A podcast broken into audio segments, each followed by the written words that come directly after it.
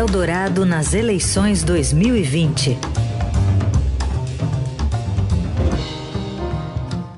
A gente faz então o início desta quinta sabatina, o entrevistado de hoje, o deputado federal Celso Russomano, integrando a nossa série aqui no Jornal Dourado, pelo 107,3 FM, pelo site e transmissão no Facebook. A sabatina terá 20 minutos. Contará com a participação sempre aqui do ouvinte, né, com uma pergunta selecionada pela nossa equipe. E sempre conosco aqui um jornalista do Estadão, hoje a colunista e editora do BR Político, Vera Magalhães. Obrigada por estar aqui, Vera. Bom dia. Bom dia, Carol. Bom dia, Heisen. Bom dia aos ouvintes. Bom dia ao deputado Celso Sumar. Bom dia também, deputado. Obrigada por estar aqui. Bom dia, Carolina. Bom dia, Heisen. Bom dia, Vera. Prazer falar com vocês, viu? Candidato, em duas semanas o senhor perdeu sete pontos percentuais, foi de 27% para 20% nas intenções de voto, segundo o último Datafolha. E nesse tempo, o paulistano também tem conhecido mais do Russomano 2020, que diferentemente das outras eleições, conta com o apoio expresso do presidente da República.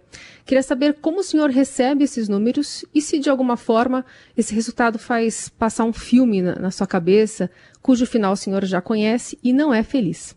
Para o senhor. Carolina, então bom dia a todos os nossos ouvintes.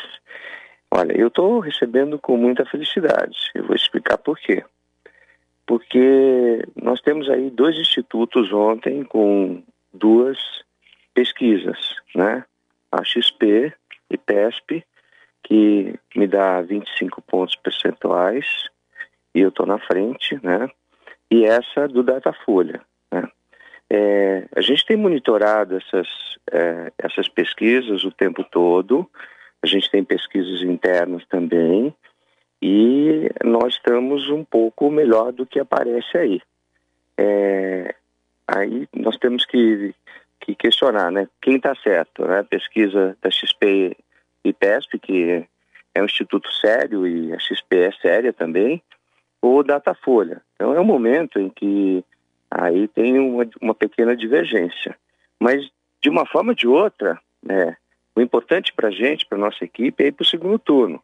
Considerando que a gente tem 51 segundos de, de televisão, e o Bruno tem quatro vezes isso, ou seja, ele tem muito mais tempo para é, exibir as suas propostas, para mostrar é, o que ele pretende fazer. Então, nós é, estamos acompanhando isso, monitorando isso, e, e esse é, é a nossa linha. Vamos para o segundo turno. O segundo turno é uma nova eleição. Eu vou ter o mesmo tempo de televisão que ele tem eu tenho um bom marqueteiro, eu tenho uma boa estrutura hoje, diferente da, da anteriormente, e tenho um padrinho, que é o, o presidente Bolsonaro, né? nós assumimos isso desde o começo, e o, o que ele pode trazer para São Paulo é dinheiro, infraestrutura. Eu tive uma reunião agora, é, esses dias, com o ministro o Salles, o Ricardo Salles, e falando da despoluição do, do, do Rio Pinheiros, né, que na verdade é uma lagoa, é, e a gente precisa tratar todos os afluentes.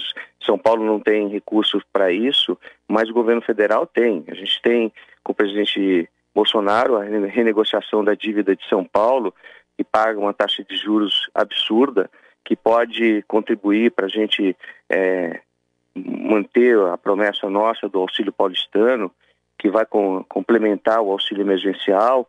Então, nós temos muitas coisas boas e vamos ter no segundo turno a, o mesmo tempo de, tele, de televisão que, que o Bruno tem. Aí é outra eleição, outra, outra, uhum. outra história. Então, para nós, o que importa, sempre importou desde o começo, é ir para o segundo turno, oportunidade que eu não tive nas outras eleições. Mas nesse inteirinho o senhor também eh, relacionou a condição dos moradores de rua a uma possível imunidade contra o coronavírus, se disse contrário à obrigatoriedade da vacina, se associou cada vez mais né, ao presidente e as pesquisas apontam que eh, 63% não votariam de jeito nenhum em um candidato a prefeito apoiado por Bolsonaro. Se não são esses fatos, quais outros justificam essa queda especificamente no Datafolha? Então, no Datafolha. Eu volto a te dizer, são duas pesquisas colhidas no mesmo momento e eu não posso desconsiderar uma e considerar simplesmente a outra, Carolina. A gente tem que considerar as duas pesquisas, tem que considerar as margens de erro para mais e para menos. Então vamos supor que a, a, a pesquisa do Datafolha esteja certa. na margem de erro para baixo ou para cima, eu teria 23 pontos. Na, na pesquisa da, da XP né, e, e PESP, eu teria, se tivesse baixado da margem de erro de 25, eu estaria com 22.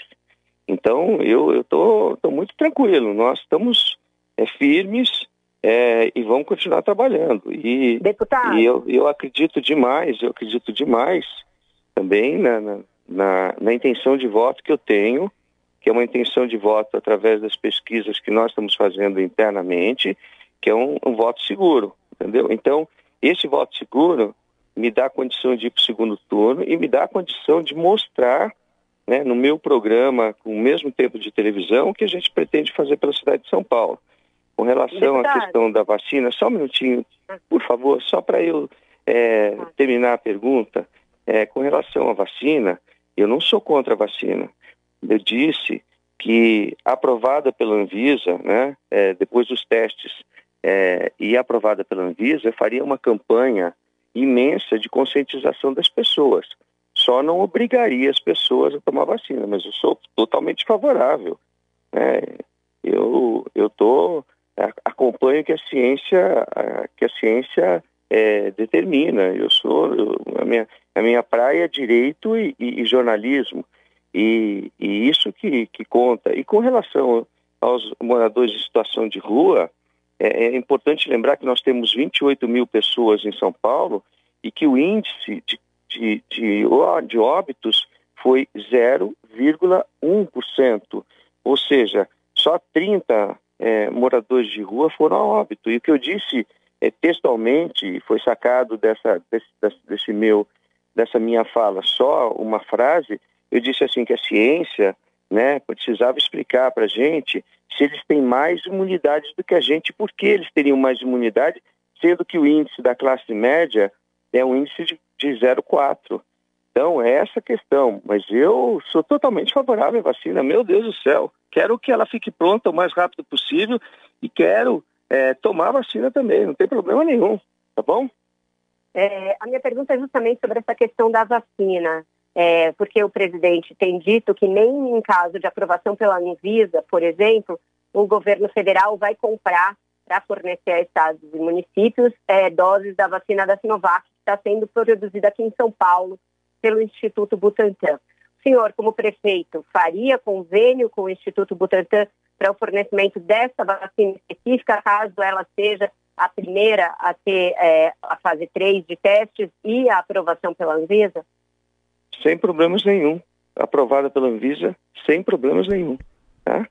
Candidato, é, vou trazer Oi. dois temas aqui que foram prejudiciais Oi. ao senhor em 2012 e 2016. 2012 é a questão da, da tarifa de ônibus, né? cobrar por, por percurso, que acabaria prejudicando aí quem viaja mais, teoricamente, quem mora na periferia.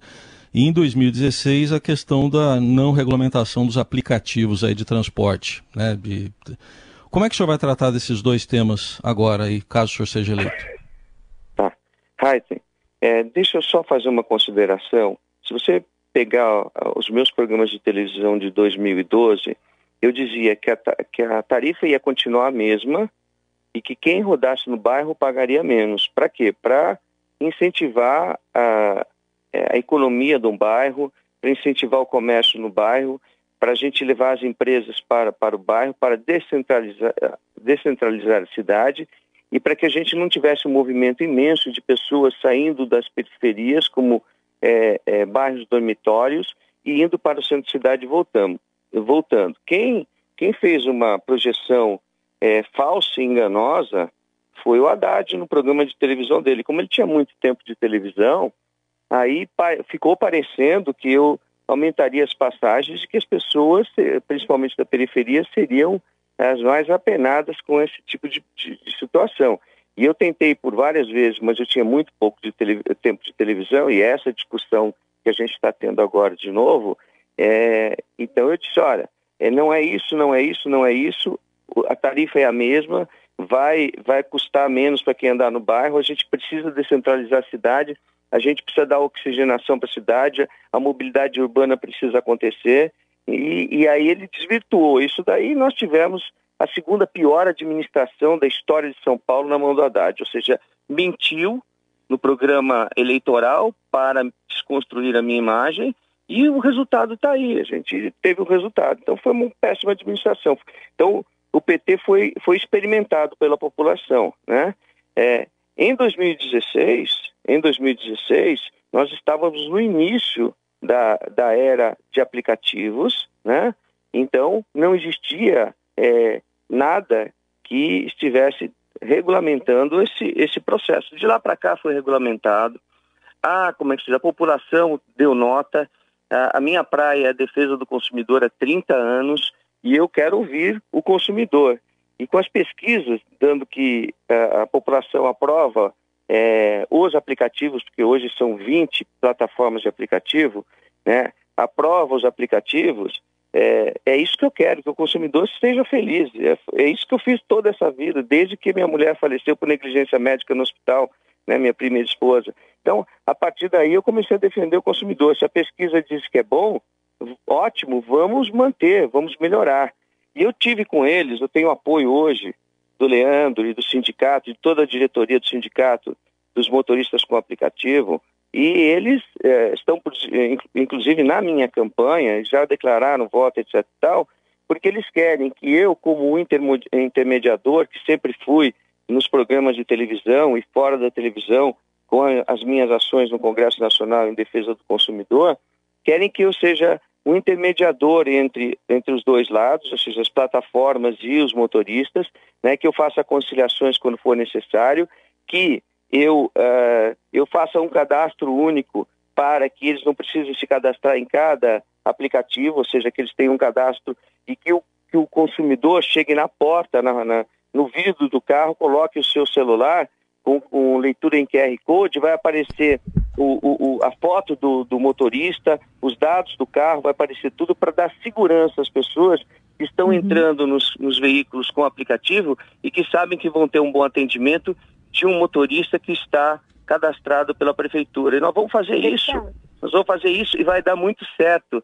E vamos trabalhar é, é, pacificamente, harmonicamente para atender, atender o, o, o consumidor, porque tanto o aplicativo como os taxistas, né, eles são a porta de entrada, o cartão de visitas da cidade de São Paulo. E eu que quero promover o turismo na cidade é, nos finais de semana para nos, nos finais de semana para geração de emprego, eu preciso muito da porta de entrada e eu preciso muito desses é, proprietários de veículos que estão à disposição da população.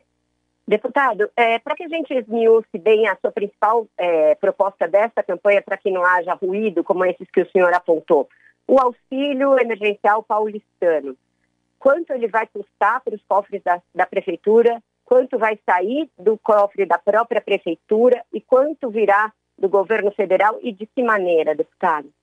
Pois é, eu preciso, no primeiro dia de governo, ir a Brasília e essa minha proposta, né?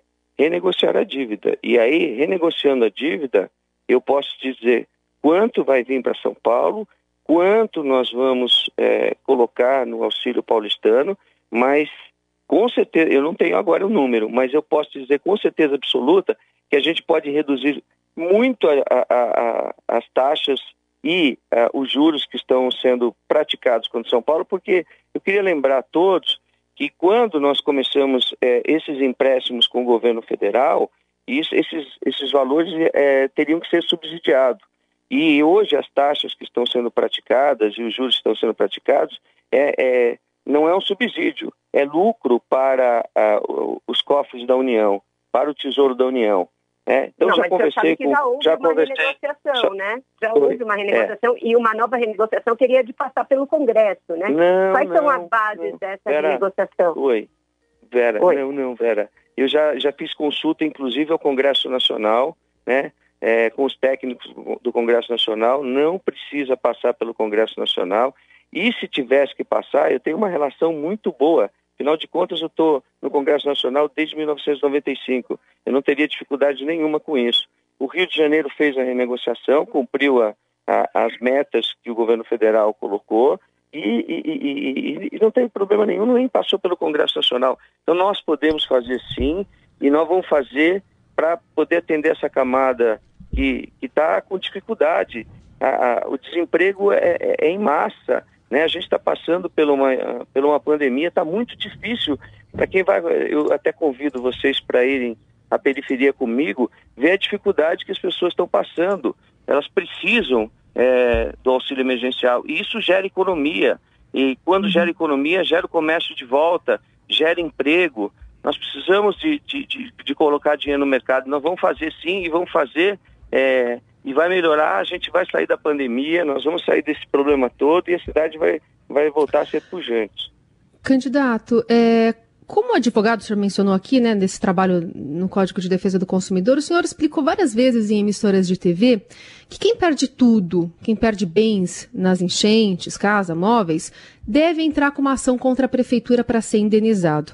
Na gestão russomano, o senhor né, for eleito, o senhor vai agilizar esse processo? Vai indenizar quem tiver prejuízo com enchentes? Por exemplo, indenizar os permissionários da CEAGESP que tiveram milhões em prejuízo? Numa chuva recente nesse ano? Carolina, tua pergunta é maravilhosa, sabe por quê? Porque eu também hum. fui vítima. A minha produtora fica na Barra Funda. E na última enchente eu perdi todos os equipamentos, o prejuízo foi absurdo. Absurdo. Eu também sou Então, vítima. como prefeito, o senhor vai fazer o quê? Eu vou, primeiro, a gente já devia, nesse momento, estar tá fazendo uma campanha é, de conscientização ambiental e nós devíamos estar limpando todos os córregos da cidade e deveríamos estar limpando os riachos, os afluentes do, do Tietê, do Pinheiros, e isso não está acontecendo. Eu lhes convido a gente ir à periferia juntos é, e, e, e, eu, eu mostrar para vocês, é, então, os córregos estão todos assoreados, né, os riachos todos assoreados, cheio de móveis, lixo dentro, é, mato, entendeu? A água não mas tem o senhor, sair. Mas então, o senhor vai, vai, vai, ajudar a agilizar o é. processo é. de indenização não, das pessoas fazer, que entrarem nós, contra a prefeitura? Nós, nós, vamos fazer mutirões.